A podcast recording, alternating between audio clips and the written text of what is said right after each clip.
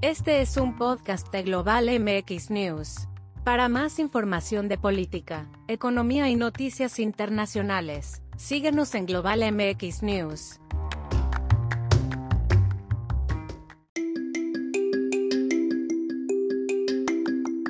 El COVID-19 tendrá un impacto más grande en las mujeres Global MX News.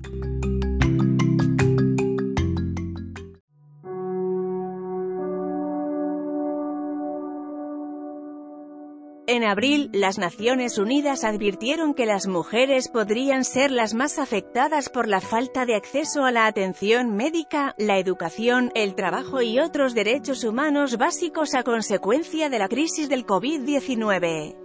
Durante los primeros días de septiembre, la Organización de las Naciones Unidas confirmó su proyección inicial afirmando que tras el COVID-19 aumentará la pobreza de las mujeres y ampliará la brecha entre hombres y mujeres.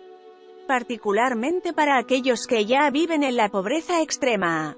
Se esperaba que la tasa de pobreza de las mujeres disminuyera en un 2,7% entre 2019 y 2021, pero las proyecciones ahora apuntan a un aumento del 9,1% debido a la pandemia y sus consecuencias, advirtieron las agencias, Informe de ONU Mujeres y PNUD. Los efectos de la crisis han afectado desproporcionadamente la vida y el sustento de las mujeres. Se ha ignorado la forma en que la enfermedad y sus efectos afectan a hombres y mujeres de manera diferente. En Canadá, por ejemplo, la participación de las mujeres en el mercado laboral se redujo en 1,5 millones, por debajo del 55% por primera vez desde la década de los 80 s. Las epidemias abruman el sistema de salud. Las partes del sistema dedicadas al cuidado de las mujeres se colapsan porque tienen menos fondos. Los primeros datos sugieren que en los países de ingresos bajos y medianos, los recortes en la atención materna bajo COVID-19 podrían costar la vida de 113,000 mujeres. ¿Cómo han sido afectadas las mujeres en México? En México, el Gabinete de Seguridad anunció que durante la pandemia, de enero a junio de este año, el delito de feminicidio aumentó 7,7% a pesar del confinamiento en la mayoría de la República. Aun con esto, se decidió recortar en 151 millones el presupuesto para el Instituto Nacional de las Mujeres, INMUJRS, que es la entidad encargada de la política de igualdad entre mujeres y hombres.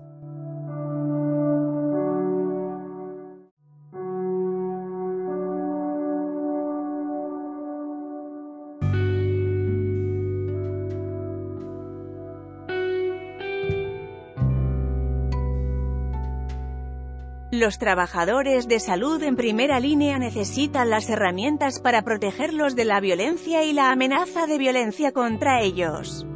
México es el país que menos ha protegido a sus trabajadores del sector salud, según un reporte de Amnistía Internacional. En última instancia, esto requerirá que las vacunas COVID-19 tengan prioridad para las personas más vulnerables del país, en particular las mujeres y los niños menores de 18 años. Dado que el 70% de los trabajadores de la salud en todo el mundo son mujeres, el equipo de protección personal, EPP, que se entrega a hospitales y clínicas, está diseñado para hombres. Los fabricantes deben asegurarse de que producen lo suficiente para igualar el PP que las personas necesitan, y los sistemas de salud deben asegurarse de que compren lo suficiente. Es importante revisar los resultados de epidemias anteriores. Oxfam International y ONU Mujeres investigaron los efectos del ébola en África y encontraron que los ingresos de los hombres tienden a recuperarse rápidamente. Las mujeres tardaron mucho más en recuperarse, según el estudio. La mayoría de las mujeres estaban subempleadas o trabajaban por cuenta propia, y nadie quiere comer o trabajar en las calles cuando circula un virus mortal. El número de mujeres que cuidan niños y miembros de la familia ha aumentado dramáticamente, al igual que la cantidad de tiempo que pasan las mujeres en trabajos no remunerados. En México, el presidente ha incluso destacado este rol tradicional de las mujeres como una bondad de la cultura familiar. ¿Qué debe hacerse? Una forma de garantizar que las familias puedan satisfacer sus necesidades básicas es a través de transferencias de efectivo adaptadas a la vida de las mujeres. El Banco Mundial estima que más de mil millones de personas han recibido transferencias de efectivo relacionadas con COVID de sus gobiernos desde el comienzo de la crisis para ayudar ellos satisfacen necesidades básicas.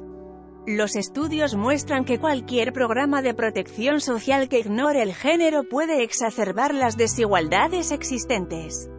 Los estudios muestran el impacto negativo de la desigualdad de género en la salud, educación y empleo de las mujeres, así como en la salud de la economía.